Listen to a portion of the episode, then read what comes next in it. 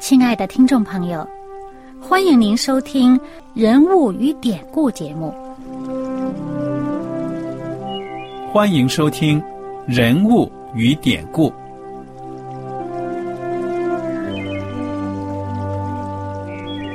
听众朋友们，当你读圣经的时候，不知道有没有过这样的想法？生活在几千年前的圣经人物，与我们这生活在二十一世纪的人有什么相关吗？那些古时候缔造了历史的伟人们，只是些令我们感叹而望尘莫及的对象吗？那些败坏了品德的小人和有负圣托的失败者，难道只是为了让我们嗤之以鼻吗？在这个人物与典故的节目里，我和小燕将与大家一起，通过圣经中的人物和他们的事迹，看看我们能从他们的故事中得到哪些启发，以便用正确的态度来对待我们每天所面对的生活和挑战，共同奔走天国的旅程。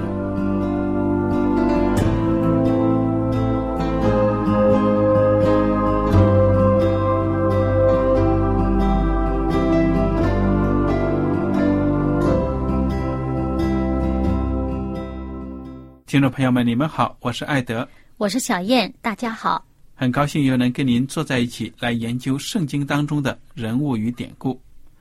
我们上一讲呢，学习了这个《列王纪上》十六章，同时和它平行的呢，还有《历代志下》十四到十七章，这些故事讲的呢是以色列还有犹大的几个王他们总体的表现。我们在结尾的时候呢，就提到了。一个以色列的王名叫亚哈，说这个王呢真的是坏透了。他又娶了一个非常邪恶的老婆，叫耶喜别。本身这个耶喜别呢，就是一个外邦王的一个女儿，而且呢，他是拜偶像的，把他国家的那一套呢都搬到了以色列。而且他本身就是祭司，对呀，他是他那种偶像崇拜的祭司。嗯，那么这个亚哈和耶喜别啊。真的是狼狈为奸，把这个以色列里面呢，耶和华上帝的先知呢，都给迫害了，该杀的杀，该抓的抓。就提到了有一位先知以利亚蒙上帝的保守，他逃出去了。那么这个以利亚呢，在旧约的圣经当中是一个非常有特色的先知。他的神迹其实也很多，我们不妨呢来看一看他的故事。通过这些故事呢，你甚至可以看到呢，他也有预表耶稣基督的这样的一个，可以说有这样的一个方面，对不对呀？嗯。那么，以利亚呢，他就奉耶和华上帝的启示，来指责亚哈王的罪恶。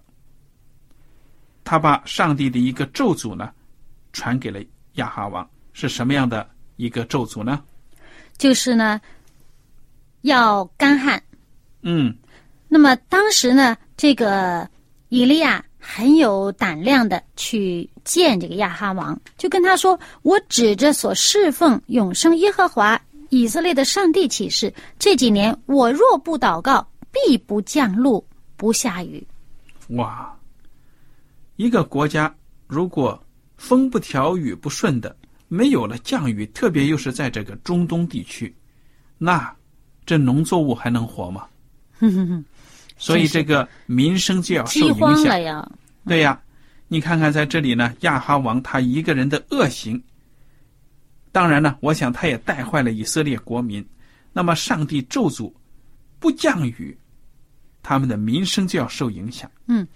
因为当时呢，在他的这个呃老婆啊，他这个耶喜别的这个呃带领之下啊，整个亚哈王基本上是要把呃上帝的这个敬拜耶和华上帝的这种信仰从他以色列的版图清除干净，他基本上是要这样做了。那么在这个时候呢，这以利亚就出来说：“我指着我所侍奉的永生的耶和华上帝起誓。嗯，那么以利亚呢，也把自己的重要作用表现出来了。这几年我若不祷告，必不降露，不下雨。这个不是以利亚的神迹，而是上帝的神迹。以利亚凭自己哪敢这么说啊？对呀，所以我们都知道呢。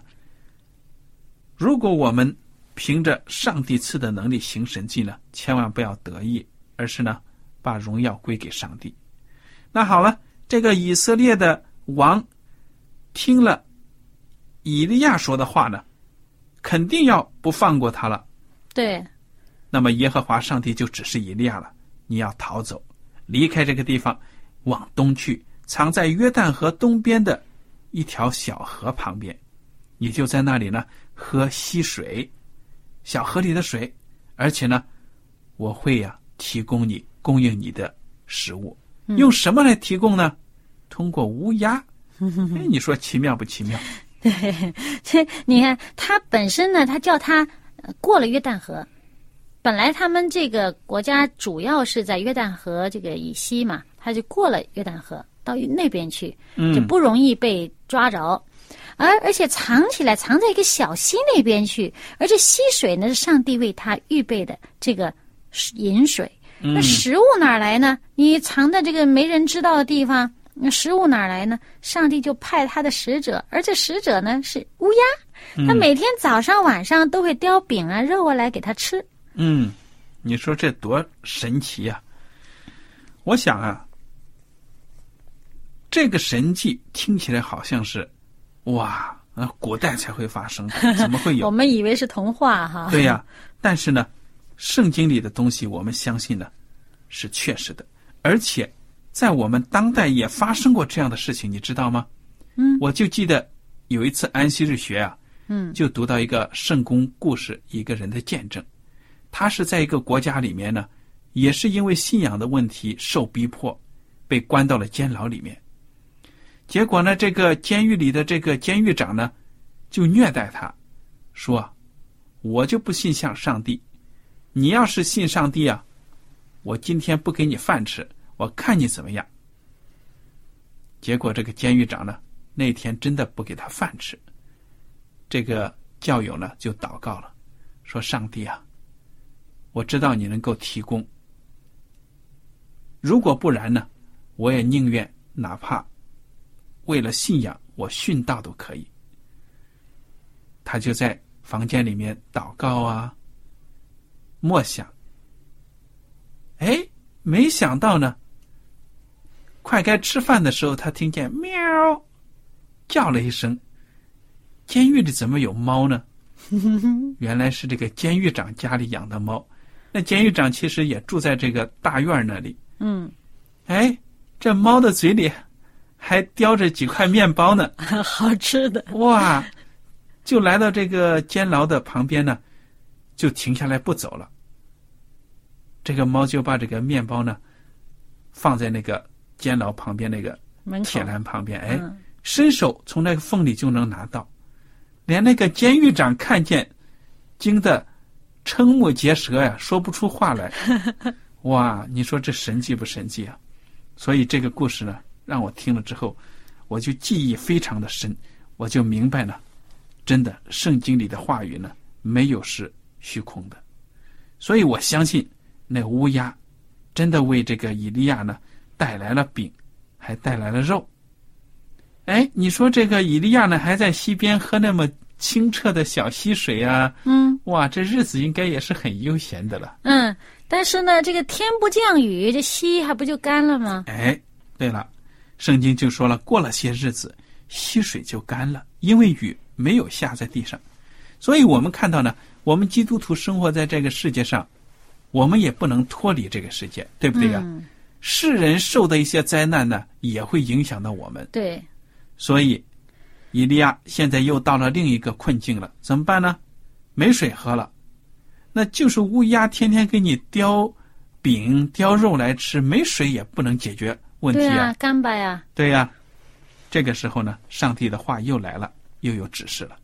所以我觉得很神奇的，就说呢，信靠上帝的人在困境当中呢，上帝总是有不断的新的指示。上帝有他的这个安排，有他的计划。对了，嗯，我们愿意听的时候呢，就不至于需要那么担忧。嗯，好，这次呢，上帝对以以利亚说了：“你起身，往西顿的撒勒法去，在那里呢，我吩咐一个寡妇供养你。”哎，西顿这个地方，我们上一次结尾的时候不是提过吗？这个亚哈王那个邪恶的老婆啊，就是西顿王的女儿。哇，真的是啊！你想想，这是好像是到最危险的地方，其实说不定也是最安全的，因为你说这亚哈王要找他什么的，他知道以利亚逃跑了，哪想到以利亚胆敢在啊，在西顿王的地盘呢？而且这个西顿这地方，我们知道他呃，全国。都是这个偶像崇拜，而且那个那个他们的那个不是说单单是拜一个塑像而已，他们本身他那个信仰当中有很多这邪恶的东西、荒淫无度的东西。嗯，那么这些其实对于这个以色列人这个纯正的信仰来讲呢，那个地方是不好的地方，嗯，不好去的地方。但是上帝呢，指示他你去那儿，而且呢。还有一个富人要供养他。对，你说在外邦的地方呢，也有上帝的子民，对不对？对，其实，在各个国家、各个地方、各种文化当中，其实都有上帝的子民。嗯，只不过可能他们自己在他们这个不知道上帝这个名词儿，或许是，但是呢，上帝知道人的心。嗯哼，嗯，上帝自己个别感动他们，使他们这个心里面有纯正。有诚实，对呀。好了，这以利亚呢，马上就起身了，到了撒拉法这个地方。他一进城门呢，就看到一个寡妇在捡柴。上帝的灵也感动他，他就知道呢是这个寡妇了。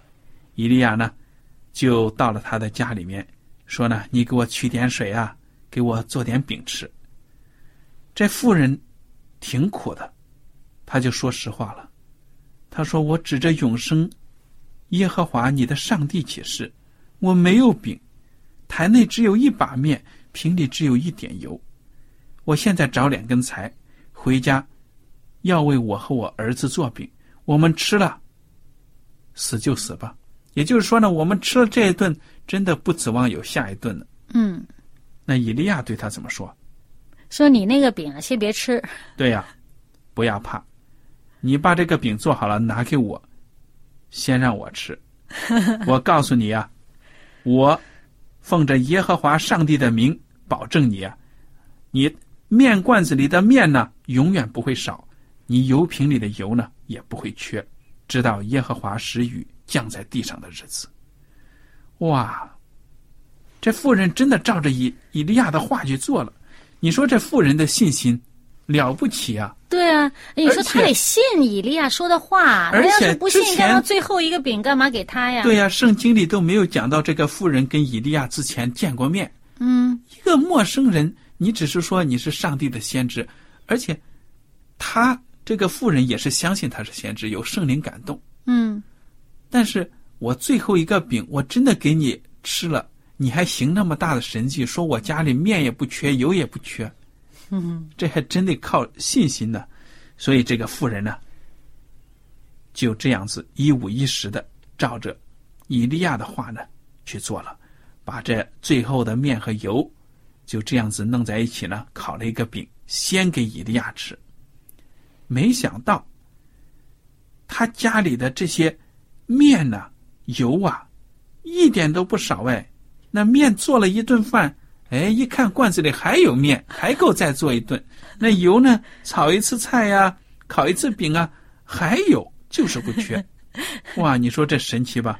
你说从小变多这样的神迹，我们在新约圣经当中就看到耶稣基督把五饼二鱼变出来。你说这以利亚他一个先知，哇，真的也是有耶和华上帝赐的能耐呀。嗯，其实啊，这是上帝要赐给这个寡妇，要赐给这个以利亚，他要养活他们。啊，不是说呃，以利亚有什么本事，呃，能够做这样的神迹奇事？对呀，这是上帝本身，上帝已经预备好了要做这个事，只不过他借着以利亚的手，借着以利亚他所做的，啊，去呃执行这件事情。我觉得呢，这个故事对我们有很大的启发。我们知道呢，按照圣经的教导，我们作为上帝的儿女呢，要忠心的缴纳十分之一，把我们收入的十分之一呢。归还给上帝的殿，用来呢做圣功，还有其他的乐意奉献，奉献。那么有的时候呢，就听到有些教友说：“哎呀，我真的是太苦了，我刚刚失业，或者说我家里真的是紧张的没有多余的钱了，刚够我们生活，我怎么能够奉献出来呢？”但是我们看到呢，上帝的应许对这寡妇一家，你先按照。上帝的指示，照顾好上帝的先知，你呢就不缺乏了。果然是如此，所以我希望大家呢都能够从中得到启发。我们凭着信心，因为缴纳十分之一、乐意奉献这些呢，都是圣经对我们的应许。我们只要忠心呢，我们就不会缺乏。嗯。那么我还讲一个见证呢，就是我们这儿呢有一个这个老人中心啊。那么这些老人家呢来听这个呃传教士呢在分享这个圣经呢，他就他们就是已经是准备想受洗的了。那么他就听到呢，呃有一天刚好这个呃分享就讲到这个奉献十分之一的事。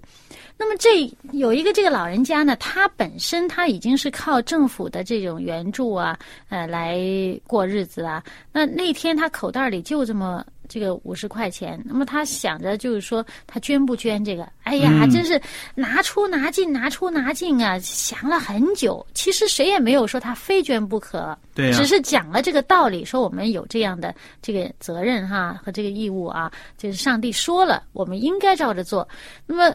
但是这老人家这拿出拿进，后来他想一想，他临离开教堂，就临离开这个老人中心之前，他就把这个放在一个袋儿里面，交给传传道人了，就说交了这个，他也然后他就回去了。回去以后，他一路上坐车啊，他是坐这个。坐在车上就是很难过啊，想来想去，心里边这个是担忧啊，就是因为这五十块钱呢，可以够他过两三天的啊哈 啊，他就很舍不得交这个五十块钱，心里边这个一直不舒服，一直不舒服。后来呢，可是想呢，既然上帝让我说了，那我应该照着做，那么。也没办法，然后回家。回家以后到家门口呢，怎么回事？谁把我们家门口扔了一堆这烂纸啊？然后他就很不满，很生气，不是真是倒霉啊！今天心情不好的踢那堆烂纸，身上踢踢踢，怎么有一张纸老粘在脚上，粘在鞋底上？他他就后来把那个鞋子脱下来看看，结果是粘了一个五十块钱的钞票。哎呦，哇！哎，这是真是就是呃两年前发生的。嗯，哇，这老人家当时心里边就定了，他说：“哎呀，上帝真是这个看顾我，他明白我心啊，而且呢，上帝也看顾我的需要。当我奉献的时候，上帝让我并没有这个有什么缺少。”嗯，所以这位老人家就受洗了。嗯，我们感谢上帝，在我们当中呢，不断的有各种各样的见证，使我们真的能够在。内心的挣扎当中呢，信靠了，更加的有信心，学会很多的功课。有的时候说实在的，我们毕竟是软弱的人，按照上帝讲的去做呢，有的时候真的是哎呀，很不情愿呢，还是有点挣扎的。但是真的去做听话的孩子的话呢，是有福气的。就好像那个。先知约拿，他是上帝拣选的先知啊！上帝让他去尼尼微城传道，他都心不甘情不愿的。但是他最后还是去了，就是通过这个过程呢，上帝也教导他。对了，学会了一个教训。所以，弟兄姐妹们，我们在生活当中呢，会有灰心、失望，或者说呢犹豫不决的时候，但是呢，我们都求主能够给我们信心。和勇气呢，去做正确的事情。对，上帝呢对我们的心意呢是赐平安的，是把这个福分给我们的。嗯嗯，上帝并不是呃希望我们呃有什么不好的情况发生。上帝实际上，即使有这样的事情发生，上帝也是在看顾着，他在扶持着我们。对了，现在我们来看这个供养以利亚的寡妇，她这样忠心的对待上帝的先知，结果呢，她的儿子病了，而且死了。你说说，这寡妇心理上能接受得了吗？其实你哇，说这也是。其实作为一个信徒的来说，我这么忠心，又有这样的事情发生，到底是干什么？哎他想不通啊。其实谁都可能生病，而且在那个医药缺乏呀、那种那种呃条件差的地方呢，你这个病了死也是有有有这样的事情的。那么，对了，我就在这里看到了，你说刚才你说过了，那有的时候对上帝忠心，那撒旦偏偏就是要攻击你。嗯，那也有可能是出于呃魔鬼的攻击，也有可能。但是不管怎么说啊，如果以以利亚不在他那儿，他儿子也可能生这个病会死。也但是，呢，由于以利亚在那儿，于是他就有了个盼望，他就去找以利亚去了。有的时候呢，以利亚如果不在这里，他你当然他儿子仍然有可能生病死亡。但是呢，这个妇人没想到以利亚作为上帝的先知就在我家里，我侍奉他，竟然有我的不好灵性我现在正开心的时候，你看我天天邻居家可能都没有那么多面吃，没有油了，嗯，我还有供应，我感谢上帝爱我，上帝啊，你真的很爱我，嗯，突然间儿子死了，嗯，你说我灵性正高涨的时候，情绪正饱满的时候，这个事情发生，他心里接受不了。疑问，，嗯，他就说了，你看十八节，《列王记上》十七章十八节，妇人对以利亚说：“神人呐、我与你何干？已经到我这里来，是上帝想念我的罪，以致我的儿子死呢？”你看看，他就有这种错误的思想了。他现在埋怨这个神人呢，埋怨以利亚了。嗯他的有一种错误的观念，他以为呢，首先他讲这句话，你想想，我们普天大众这么多人，上帝管得过来吗？上帝肯定看不过我，看不到我个人的，他管一大片。嗯，他是这么想，哎，偏偏你神人来到我家里，因为上帝对你注意啊，关心你啊，说不定顺便瞅我一眼，看我不对，说不定他有这种想惩罚我。孩子死了，他就埋怨以利亚，你真的是你来我家，你看他一在这种他可悲伤的能觉得这情况之个小，孩子年年轻轻的，没有理由比我早死，可能心里边有这种想法。嗯，对呀、你看他现在他对先知的感激啊什么的，他也忘了，在这种悲痛，我可以理解。嗯，作为一个母亲死了亲生的孩子，嗯，很痛苦的说出一些过分的话。因，为他是孤儿寡母了，对呀、就他们两个相依为命，儿子死了，他将来怎么办？嗯、对呀、说出这样过分的话呢，也是可以理解。以利亚呢没有责怪他，以利亚对他说：“把你儿子交给我。”以利亚就从妇人怀中将孩子接过来，抱到他所住的楼中，放在自己的床上，就求告耶和华说而且他也照着这个妇人脑子里想的那种想法向上帝祷告。：“嗯，耶和华我的上帝啊，我寄居在这寡妇的家里，你就降祸于他，使他的儿子死了吗？”想问问上帝，是不是真的就是这个寡妇所想的这种事情发生了？嗯以利亚三次伏在孩子的身上求告耶和华说：“耶和华我的上帝啊，求你使这孩子的灵魂融入他的身体。”耶和华应允以利亚的话，孩子的灵魂融入他的身体，他就活了。以利亚将孩子从楼上抱下来，进屋子交给他母亲说：“看呐、你的儿子活了。”妇人对以利亚说：“现在我知道你是神人，耶和华借你口所说的话是真的。”哎，使死人复活，这不是以利亚的本事啊，这是上帝的能力。这个圣经里面在这里第一次出现使死人复活的事吧？对了，那么你看看，我们在这里要澄清一点呢，就是说呢，他在祷告的时候说：“耶和华上帝啊，求你使这孩子的灵魂融入他的身体。”圣经也说：“耶和华应允以利亚的话，孩子的灵魂融入他的身体，他就活了。听起来好像是灵魂和肉体分开了，对不对呀？嗯，其实你要是仔细的学这个希伯来文的“灵魂”这个词，你就知道呢，它指的是这个生命。气息，对了，这个人的气息、生命，并不是说呢，像我们中国人传统普遍，还有其他的很多世人都以为呢，人的灵魂和肉体是分开的，不是这样子的。嗯。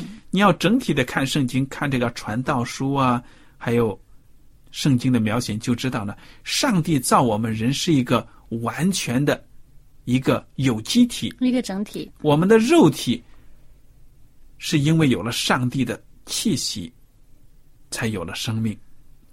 所以呢，那就好像人死如灯灭，中国话说的很好，嗯嗯你这个灯烧的没油了，灭了，那个火在哪里呢？你就什么都不存在了，对不对？蜡烛烧完，什么都没了。嗯所以呢，圣经也讲的很清楚，人死呢也会身体呢也会化成尘土，对这个世界上的发生的事情什么都不知道，跟这个世界没有份了。所以呢，我们看到这里说呢，以利亚求上帝，上帝就真的使这个孩子复活了，把生命力呢再一次的赐给这个孩子。嗯好了，你看看这个以利亚，他真的是太神奇了。我觉得这个先知呢厉害。我们如果继续学下去呢，你会看到更多的神迹出现。其实他厉害就厉害在他对上帝的绝对的这个忠心，嗯哼，和他这个上帝叫他做的事，不管多难，包括指责这个国王，包括呃，好像意想不到的那些事情，觉得不可能呃能够生存下去的环境，他照上帝的话，他就去做了。哎，结果呢，上帝也照他所说的，就这样成就。对呀、我们看到这个以利亚呢，圣经没有描写他有超自然的能力。你不是说我在亚哈面前讲了话，我噗一下消失了，我翻个跟头 十万八千里。不是这样的啊，嗯，我不是说我饿了，我指着石头变一下就变出面包，他也是需要食物，需要水，就跟你和我一样。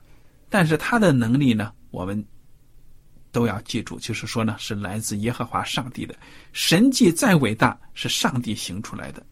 他相信上帝是善的，是美的，这些事情上帝愿意的话，必能成就。嗯，那么他这样相信，上帝也确实就这样做了。嗯，所以弟兄姐妹们，我觉得呢，我们从以利亚先知的身上呢，能够学到很多宝贵的东西。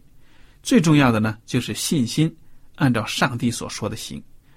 如果我们在生活的困境当中呢，有了上帝的感动，而怀疑，不去行，那么就是我们自己的损失了。对。那么这个以利亚，他当初说不祷告就不下雨，那么后来情况怎么样呢？这国家一直干旱，怎么得了呢？我们下一集再跟大家分享。好了，今天的节目到此就结束了。您有什么问题和想法呢？欢迎您写信来。我们下次节目再会。再会。喜欢今天的节目吗？若是您错过了精彩的部分，想再听一次，可以在网上重温。我们的网址是 x i w a n g r a d i o 希望 Radio，或是找旺福村也可以找到。